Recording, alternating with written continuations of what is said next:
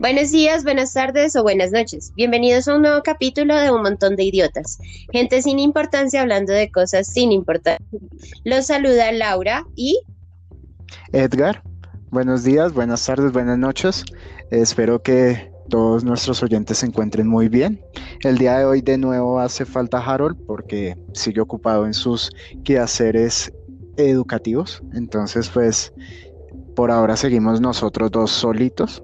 Más adelante. La maestría, mijo. Sí, la maestría lo tiene atosigado al pobre hombre. Entonces, bueno, el día de hoy vamos a trabajar la película Los 12 monos, una película dirigida por Terry Gilliam, eh, estrenada en 1995 con actor principal a mi querido llamado Bruce Willis. Eh, de actor secundario. A su querido Brad Pitt. Eh, la actriz principal, no me acuerdo cómo se llama. Madeleine Stowe. Ah, bueno, no fue muy relevante en el mundo de Hollywood, creo, porque creo que esta es la única película que yo la he visto de por sí. Yo creo que también. La verdad no era una cara conocida. No. Bueno, entonces cuéntenos, Laurita, esta película más o menos de qué va. Bueno, Bruce Willis mm, caracteriza a un personaje que se llama James Cole. Es un criminal que está sentenciado y cumpliendo condena, pero es elegido como para salvar el mundo y, lograr que cambie todo. ¿Por qué salvar el mundo? Porque los seres humanos están afectados por un virus que solo afecta a los seres humanos. Eh, y los animales y la naturaleza pues volvieron a tomar como el papel principal o lo más, la relevancia en la Tierra. Entonces se encuentra en diferentes espacios, eh, y diferentes espacios, diferentes tiempos, y es una película bastante alentadora a, que uno esté todo el tiempo ahí pegado y no se duerma en ningún momento. ¿Qué otra cosa podríamos decir? Eh, pues que ocurre en un momento en un sanatorio mental, en otro momento ocurre en una en la ciudad como tal. Y pues no, nada más. Hasta ahí como para mañana. Si no la han visto, pues para que la vean. Bueno, sí, es cierto. Eh, importante, hay viajes en el tiempo, eh, crisis en la humanidad, amor como buena película hollywoodense, hay una cuestión ahí del amor romántico. Eh, ¿Qué más? ¿Qué, ¿Qué, fue lo que dijo su merced? Miedo. Miedo, sí, miedo también. Locura. Locura es eh, la parte más bacana. La locura es bastante interesante cómo la manejan. Y bueno, esperemos que, que los que nos oigan ya conozcan la película y si no, pues aquellos que no la han visto, que la vean, se animen a verla. Y luego si terminen de escuchar, porque pues no se las vamos a hacer el spoiler, pues de pronto terminamos contando el final. Sí, sí, esa no, no es la idea. Entonces, bueno, eh, ahora que vamos a hablar sobre la película. Sí, bueno. Eh,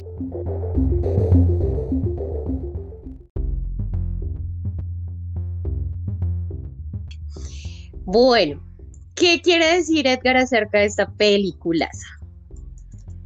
Bueno, bueno, bueno, bueno, vamos a ver. Esta película principalmente a mí me encanta la temática y Bruce Willis. Bruce Willis es genial, tiene que estar, es un actor que, amo. Y entonces, bueno, yo tengo para hablar tres cosas puntuales. La primera es la cuestión de los viajes en el tiempo, que lo relaciono bastante con Nietzsche y la teoría del eterno retorno. Entonces, ¿por qué? Porque ahí se ve un, un viaje cíclico, o sea que no hay ningún cambio, no puede haber un cambio en el pasado, porque si vemos Cole de niño vivió lo, todo lo que sucede en la película. Entonces vio su muerte, creció, eh, se volvió adulto, lo metieron preso, vivió todo el proceso del virus, volvió al pasado y volvió a vivir exactamente lo mismo. Entonces ahí es como ese llamado a que el tiempo no puede cambiar y la premisa principal de la película es el futuro ya es historia, es algo que es muy importante a través de toda el de pues es un eje conductor de la película, ¿no? Por otro lado, está lo que analiza la doctora que en una de las escenas que está hablando sobre el mito de Cassandra. Entonces, pues eh, podemos ver que también recurre a la tragedia griega, ¿no? Entonces, si recordamos, Cassandra eh, se iba a casar con Apolo y después le dijo que no, que todo bien, que ya no se quería casar y Apolo la, la maldijo, le dijo como listo, o sea, a tener su, su, ¿qué? su don de predecir las cosas porque fue el don que le dieron que ella podía ver el futuro, pero le dijo nadie le va a creer por careculo, por lámpara y no casarse conmigo. Entonces le, la, la, maldijo con eso y es lo que le pasa a Cole, ¿no? Y él también hace referencia a ese mismo mito, pero de una forma más coloquial, cuando habla de el pastorcito mentiroso, que está hablando del niño de la noticia. Entonces él dice, eh, lo primero que cuando escucha la noticia del niño es tal, mi papá me dijo que no dijera mentiras porque si no nadie me iba a creer. Y es lo que le pasa durante toda la historia que hasta él mismo llega a pensar que estaba diciendo mentiras, duda de, de toda su existencia realmente, porque duda de lo que vive en el futuro y duda de lo que está pasando en el presente. Entonces ahí está como trabajado también a través de toda la historia la tragedia griega con el mito de Cassandra.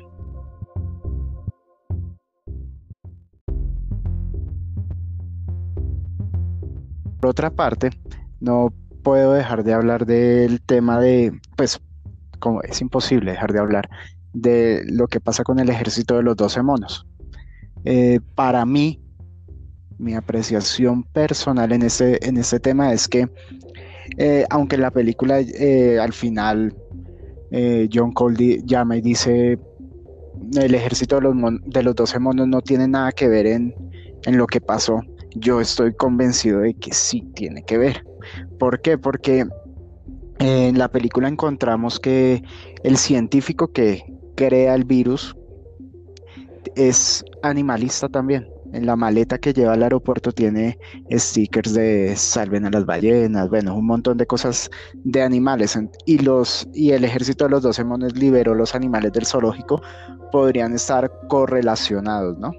Es mi apreciación en cuanto a eso. Y, y de por sí es una película que yo me había visto varias veces, bastantes veces creo yo, y nunca me había detenido a mirar la maleta y en, la parte final hay unos planos que se enfocan solo en ella. Entonces es algo bastante diciente, creo yo. No sé qué piense su merced. Pues sí, la verdad, eh, yo pienso que él, o sea, no sé, creo que él hacía parte del ejército de los doce monos. Y creo que en algún momento de la película, no recuerdo bien, no sé si lo aclaran, pero creo que el científico hacía parte de la, mm, de la comunidad de los 12 monos. Entonces, pues sí, yo le hallo toda la, intención, igual lo que yo le decía, pues fuera de, grabación, y es que a mí me parece que esto tiene un, como un trasfondo de, de como la ética con los animales, de la ética para los animales, porque tenemos que experimentar con ellos si también son seres sintientes, desde mi perspectiva, ¿no? No quiero extrapolar y decir que esto es una realidad. Desde mi perspectiva, así es. No tendríamos por qué experimentar con los animales. Y pienso que el, ejército de los dos hermanos tiene completamente que ver ahí, a pesar de que en cierto momento parece que fuera alejada una cosa de la otra, pero igual está, ¿cómo es que se llama? Jeffrey. Sí, sí, Jeffrey. Jeffrey, es que yo entiendo que él, es como un, el doctor, es, el científico es un adepto de Jeffrey.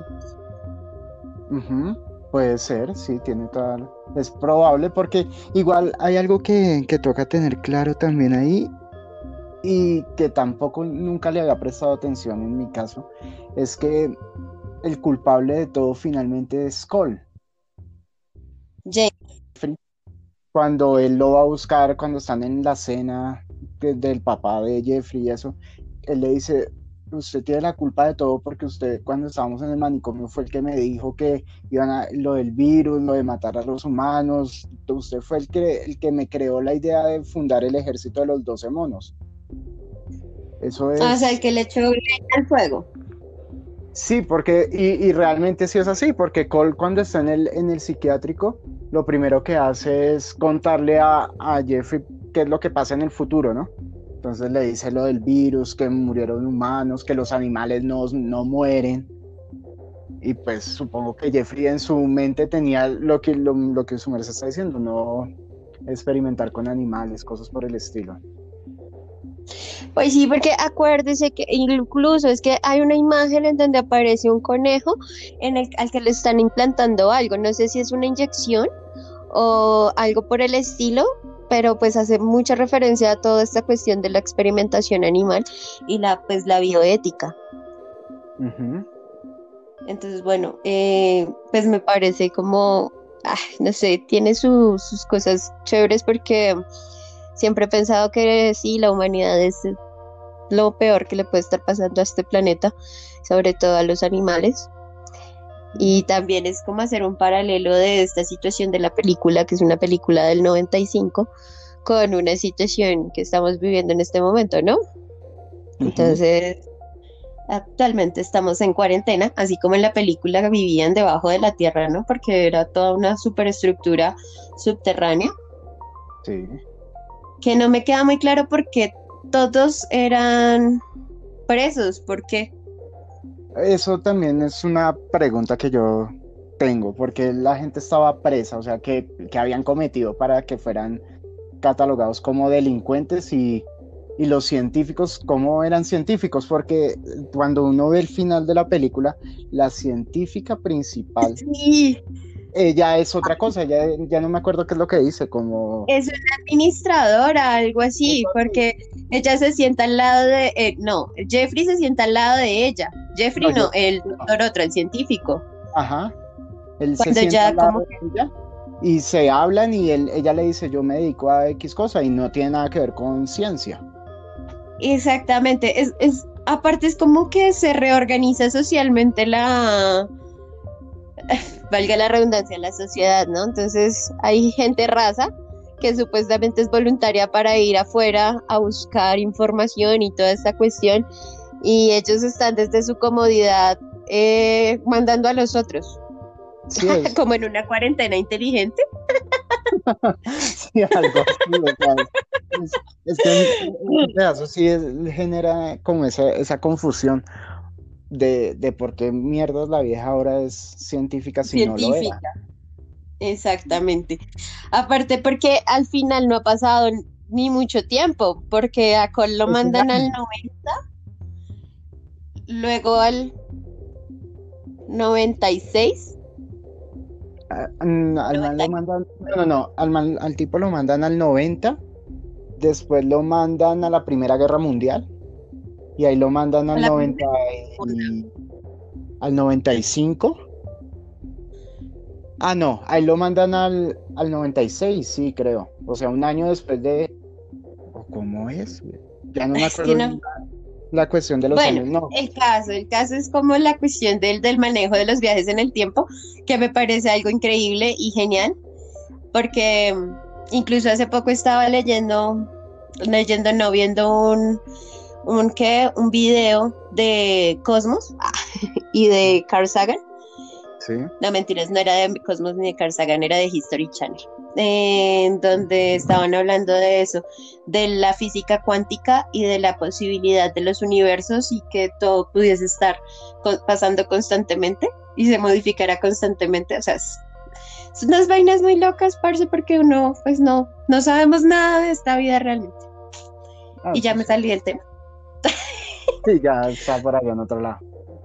Sí, pero pues, por, porque no, pues no tanto que me haya salido, lo que pasa es que, ¿qué habría pasado si Colt definitivamente no hubiese tratado de buscar, si hubiese querido quedar ya en el, en el, en el sanatorio, aunque por alguna extraña razón siempre lograban desaparecerlo, o sea, no sé. Pues es que los viajes en el tiempo del tipo, o sea, no sé, no eran, no necesitaba como tal de algo de algo, fi o sea, no sé, como una máquina o algo por el estilo, porque el tipo solo iba y venía. O sea, aparecía y desaparecía del lugar. No sé cómo carajos los enviaban, porque eso tampoco lo explican en la película. Pero el caso es. Como en el efecto mariposa. Sí, el tipo aparecía. No, mentiras, pero el efecto mariposa era con el diario. Ajá, en cambio aquí no hay nada. O sea, no hay nada que haga que el tipo aparezca y desaparezca, solo la ciencia, supongo, del, del futuro. Sí, del futuro de 1995, marica. Exacto, que sería que, que, Bruce Willis para esa época hubiese tenido, ¿cuántos años se supone que tendría? Como unos 35, digamos, en, dentro de la película, el personaje, ¿no? Como 35, sí, no, menos, como unos 30, marica. Digamos 30 años. Y eran los 95, ¿qué años sería el futuro de esa película? No sé. Acuérdese que yo no soy bueno con las matemáticas. no entendí cuál es la operación que quiere hacer Marica. 195, 30 años. ¿Que le sume? Sí. Pues sería como 2015. Sí, no sé. No. yo no, 2025. Ah, o sea, sería dentro de poco, en cinco años. Sí. ¿Vos te imaginas que sea una premonición? Ay. Porque si, si podemos volver a, a, la cuestión que usted estaba haciendo de comparar eso con el coronavirus, vea que... COVID-19. el COVID-19, estaríamos en eso, ¿no? O sea, faltan unos... ¿Faltan qué? Cuatro, cinco, años. años para que estemos en Aparte, el de, en abril, de que es el 13 de abril, acuérdese. Ah, sí, 13 de abril, eso también es importante. Que él aparece ahí hablando, pues lo que, lo que les decía ahorita, ¿no? Como 5 billones de personas podrían morir a causa de un virus letal. Ajá, entonces el 5 de abril es el día que la gente se empieza a contagiar de, a nivel mundial. Sí, sí, sí. Y aparte, él aparece en 1990, exactamente el 12 de abril. Oh, por Dios. Bueno. Ahí, así son las cosas, eso está. Confabulando acá con un montón de gente idiota. Pero bueno, el, caso a, lo que yo quería ir era que, que con respecto a lo del COVID-19 sí hay una relación directa, creo yo. O sea, porque finalmente el COVID-19 no afecta a los animales, ¿cierto? los, no. los, animales tienen sus propios coronavirus, sus propias cosas, pero el COVID-19 solo afecta a los seres humanos. Entonces ahí, primer, primer punch de, de la película. Se, por otro lado, bueno, lo que se decía, estamos en cuarentena, estamos metidos en nuestras casas sin poder salir, con miedo a salir, porque si salimos nos contagiamos, tenemos que andar con tapabocas, tenemos que estar. En la película igual, ¿no? Tenían que, ahí dicen que si se abría alguna cremallera o cualquier cosa, le tocaba quedarse afuera y morirse. sí, ya no lo traje. Antes de, de continuar ahí, hay algo que me llama mucho la atención y es como ese manejo de pues lo mismo que le decía ahorita, esa reorganización social en donde supuestamente hay personas razas y científicos, ¿no? Entonces, a estos razos los llaman voluntarios. Ah, sí, sí, son voluntarios. Y así empieza la película, ¿no? Y lo llaman y llaman a James Cole como voluntario y el man dice como yo no me ofrecí. O sea, ¿qué es la voluntad en esta época, sí? Nosotros nos estamos haciendo en un confinamiento voluntario, que finalmente no es voluntario porque pues es una obligación quedarnos en casa, una obligación con nuestras familias, con la gente que está a nuestro alrededor para evitar el contagio, pero también hay un montón de gente que está obligada a salir a trabajar y hacer el voluntariado en los hospitales, haciendo el aseo, transportando gente. Entonces es la palabra voluntad me parece que es una cuestión muy, muy que, muy central dentro de la película, más aún cuando él en cierto momento quiso ejercer su voluntad y no volver al futuro y no pudo, porque él se quería quedar con la doctora. Entonces, e, ese es otro término ahí que me parece que es importante como de analizar y, y pues disiente de la sociedad en la que se mm, desarrolla la película. Eso, eso es que su Mercedes es verdad, porque finalmente nosotros no estamos, estamos aquí metidos en obligatoriamente en muchas cosas, ¿no? Y lo que se viene va a ser peor. O sea, el control, los dispositivos de control sobre el cuerpo van a ser una cosa bastante fuerte.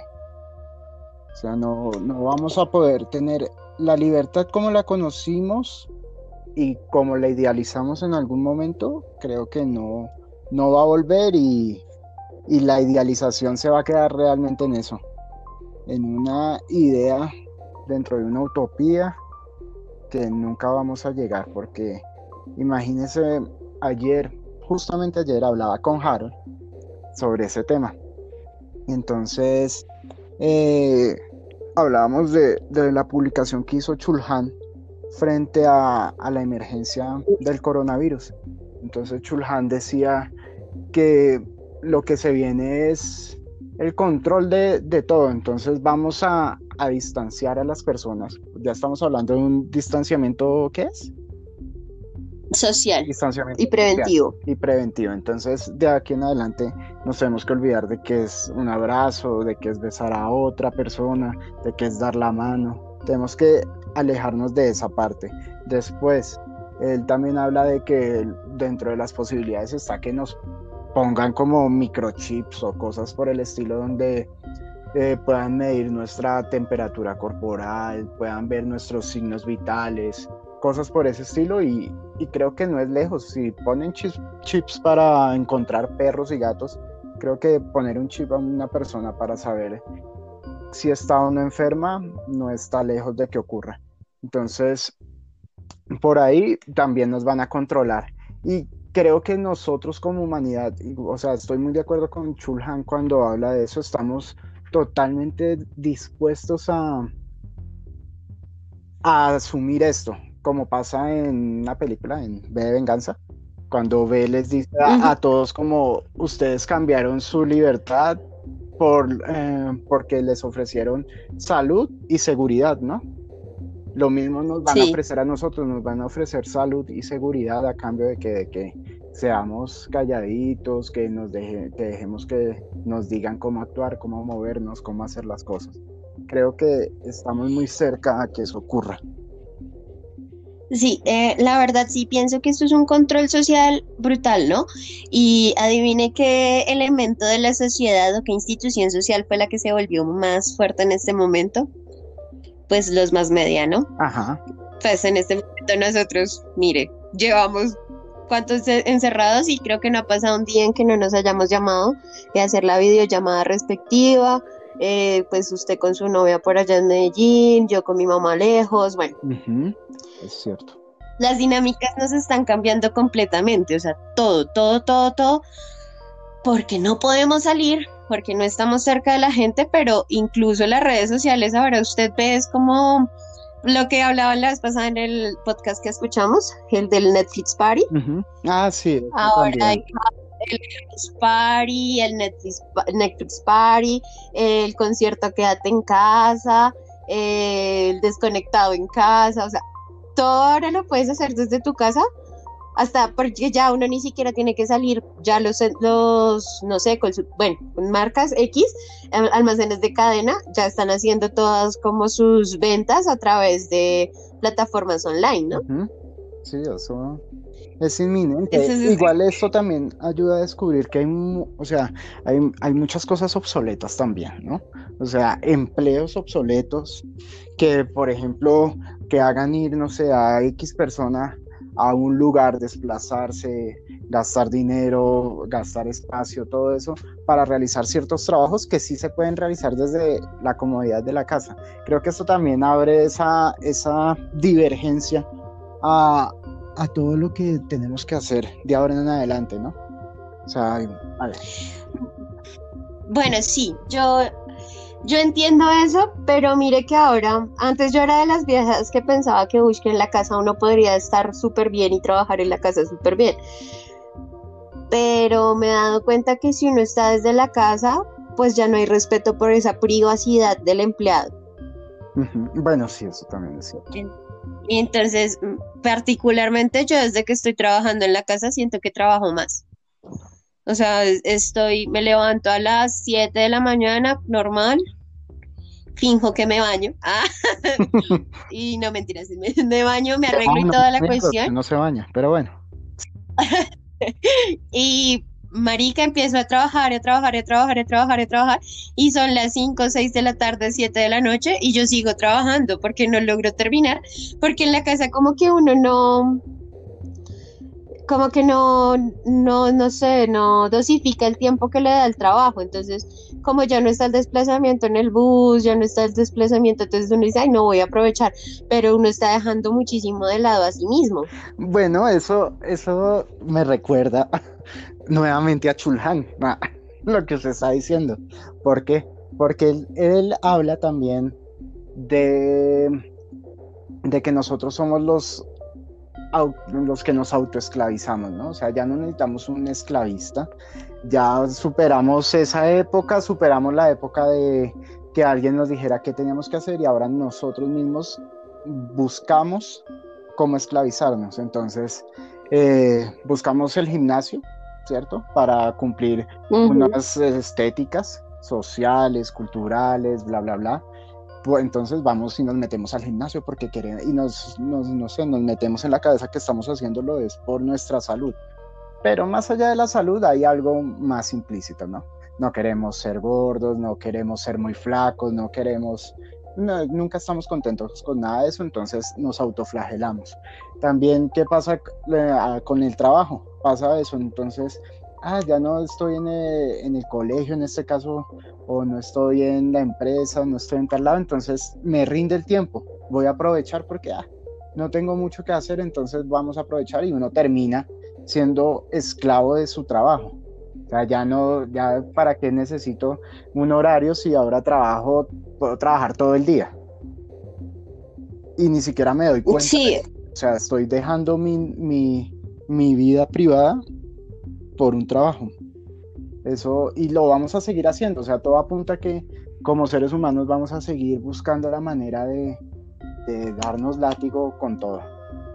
O sea, no somos capaces. Pues igual ahorita yo pienso que todo el mundo está como súper estresado y de verdad está como trabajando también mucho más, porque todos estamos en la incertidumbre de, oiga, Marica, ¿qué va a pasar después de esto? ¿Esto tiene un después realmente? O lo que hemos, pues yo he escuchado como en noticias y en cosas que pues la, la cuarentena no puede ser de un mes, no puede ser de dos meses, sino que tiene que ser mucho más extensa y que van a haber focos de la pandemia nuevamente mucho más altos en diferentes momentos, ¿sí? Entonces es eso, es, que la gente está en una incertidumbre y como que piensan que, que, trabajar y seguir demostrando que son los mejores y que son buenos empleados y que eso los hace ser buenos ciudadanos y no van a ser obsoletos para la sociedad, es, es, es eso, ¿no? Ah, o eso es otra cosa de la que habla la película, ¿no? Eh, retomando un poco, que es cuando están Jeffrey y James en el sanatorio. Uy, claro, eso es súper importante decirlo y, le, y le dice James a, no, Jeffrey a James que hay que ser un buen ciudadano y solo eres un buen ciudadano cuando produces y consumes. Y si, tu si tienes enfermedades mentales que te impiden producir y consumir, eres obsoleto para la sociedad y te encierran. Y aparte de que te encierran, te aíslan para que te aíslan para que tú no puedas contagiar a los demás. Sí, claro, eso es súper importante. Porque efectivamente ahorita hay una desesperación brutal. Mm, yo hablaba la vez pasada con un amigo que es camillero de una ambulancia y él está haciendo pues todo lo de APH y todo eso. Y me decía, mira, los casos que están llamando ahorita de urgencias no son tanto por COVID. Por COVID-19 han tenido como 20 casos, ¿sí? Pero que la gente está, perdón, está terriblemente estresada. muy, muy estresada. Putamente estresada, la verdad, y están generando episodios de depresión, ansiedad, que para gente como yo, como usted, pues, son completamente normales y las podemos Pero hay gente que no está acostumbrada a eso, o sea, hay gente que... Exactamente, porque el encierro y el estar como en conflicto todo el tiempo solamente le pertenece a gente que está desequilibrada mentalmente, pero ahorita todo el mundo está propenso a estar desequilibrado mentalmente. Sí, claro, total. Y es, creo que habla de ese contagio, de ese es el contagio que habla Jeffrey, Y que, ah, parece es que es Brad Pitt y pasito rico, mi amor.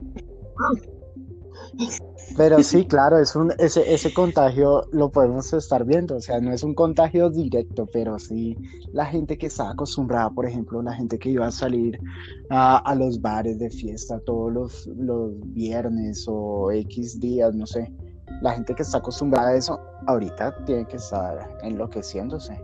La gente que necesita estar con otras personas, que necesita compartir siempre sus, su, su vida, no sé, deben estar enloqueciendo totalmente y con episodios de, de ansiedad, de estrés, de depresión. Esa gente terrible, esa depresión, ¿no? Una persona sana no sufre de nada de eso. Y pues ya. Pero saques no, pero saques mi pastor, exacto. Yo voy para donde él me lleve. Sí, sí, sí. Entonces, bueno, sí, o sea, digamos que en este momento le hallé como, yo ya había visto la película, no recordaba muchas cosas y creo que en algún momento me parecía muy aburrida, porque es que hay momentos que son muy planos. Y digamos que siento que deberían, si la banda sonora hubiese sido diferente, habría sido mucho más eh, cautivante la, película. Pero sí, antes, sí, la banda sonora. Siga, Laura. Sí, ahí estoy. Bueno, entonces, si la banda sonora hubiese A ver, hablemos, hablemos. Qué pena. Entonces, sí, estas cosas, eh, la banda sonora habría podido ser mejor escogida, mejor em, incluida dentro de la película para darle como más ambiente, ese ambiente posapocalíptico, ¿sí? Porque la vaina es muy de esta mierda se acabó. Y debía como meterla aún así, pero yo lo estoy hablando en este momento desde como la veía antes, como la vi hace unos 3, 4 años. Pero esta vez de pronto también por la situación en la que estamos, pues la hallé como de pronto más sentido y me concentré más y bueno, infinidad de vainas que pueden pasar porque uno no siempre es el mismo espectador y no siempre ve lo mismo. Es como cuando uno lee un libro dos, tres, cuatro veces y siempre lo encuentra diferentes cosas. las películas pasa exactamente lo mismo. Bueno, aunque yo sí siempre estoy de acuerdo con la banda sonora.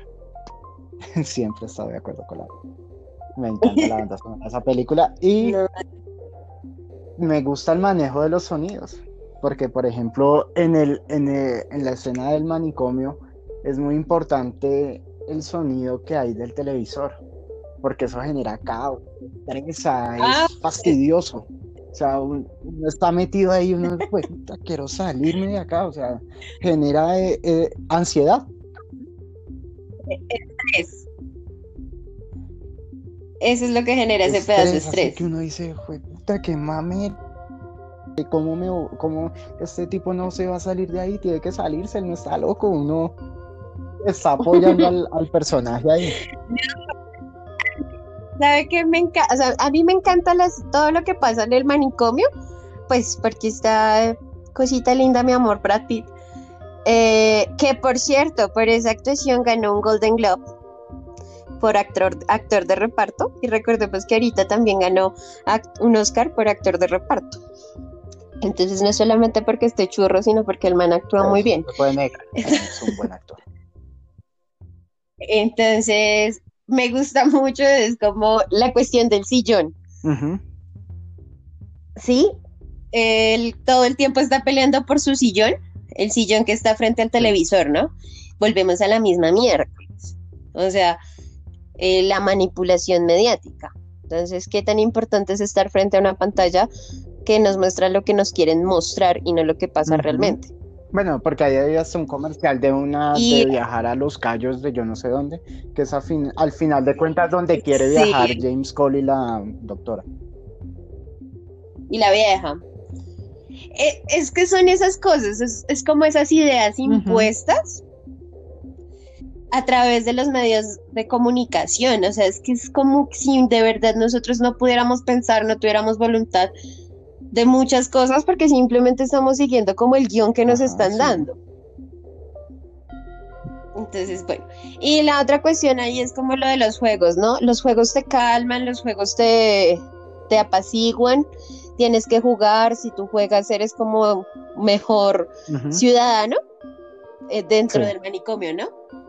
Y es lo que está pasando ahora, ¿no? Ahora todo el mundo juega parches, Parques, eh, todo. el mundo está jugando parques, todos los juegos en línea posibles, la gente que tiene sus play pues están súper felices, sí, como que se distraen un poco de toda la yo. situación.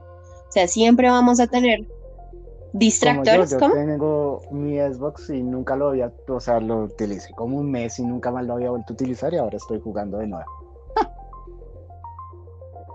Por eso, o sea, y- y- imagínese, o sea, yo, marica, yo no estoy utilizando, pues que yo no tengo ninguna consola, ¿no? Pero estoy utilizando el DVD porque me mamé de Netflix. No hay nada nuevo en Netflix.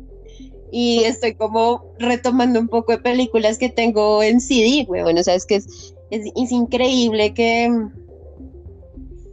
que no podamos vivir sin nada de que tecnología. siempre el refugio sea eso, ¿no? El refugio está en la pantalla. Sí, sí, sí. Sí, o sea, sí, recuerda lo que habla, alguna vez vimos en clase con Jimena, ah, que era que las pantallas se nos volvían una extensión de la no, vida. así es. Pues Los nazis nunca se equivocaron, somos la sociedad de la imagen y estamos aquí haciendo valer eso. exactamente. Uy, es que no, hay muchas cosas para Sí, analizar, ya pero bueno, redondeando para cerrar, porque ya llevamos media hora. Más de más, media hora. porque Es más de media más. hora, sí, exacto. Entonces, pues vamos a, a redondear y ir cerrando el tema. Esperamos que la gente que nos escuche quede con ganas de ver la película, que queden con ganas de hablar por las redes sociales. Oiga, sí, esta vez no contamos No, no lo contamos, eso es importante. Estamos mejorando en el proceso de los podcasts. Entonces, aunque, entonces, Muy bueno, bien. para nuestros oyentes, está, nosotros hemos empezado a meterle cabeza a esto.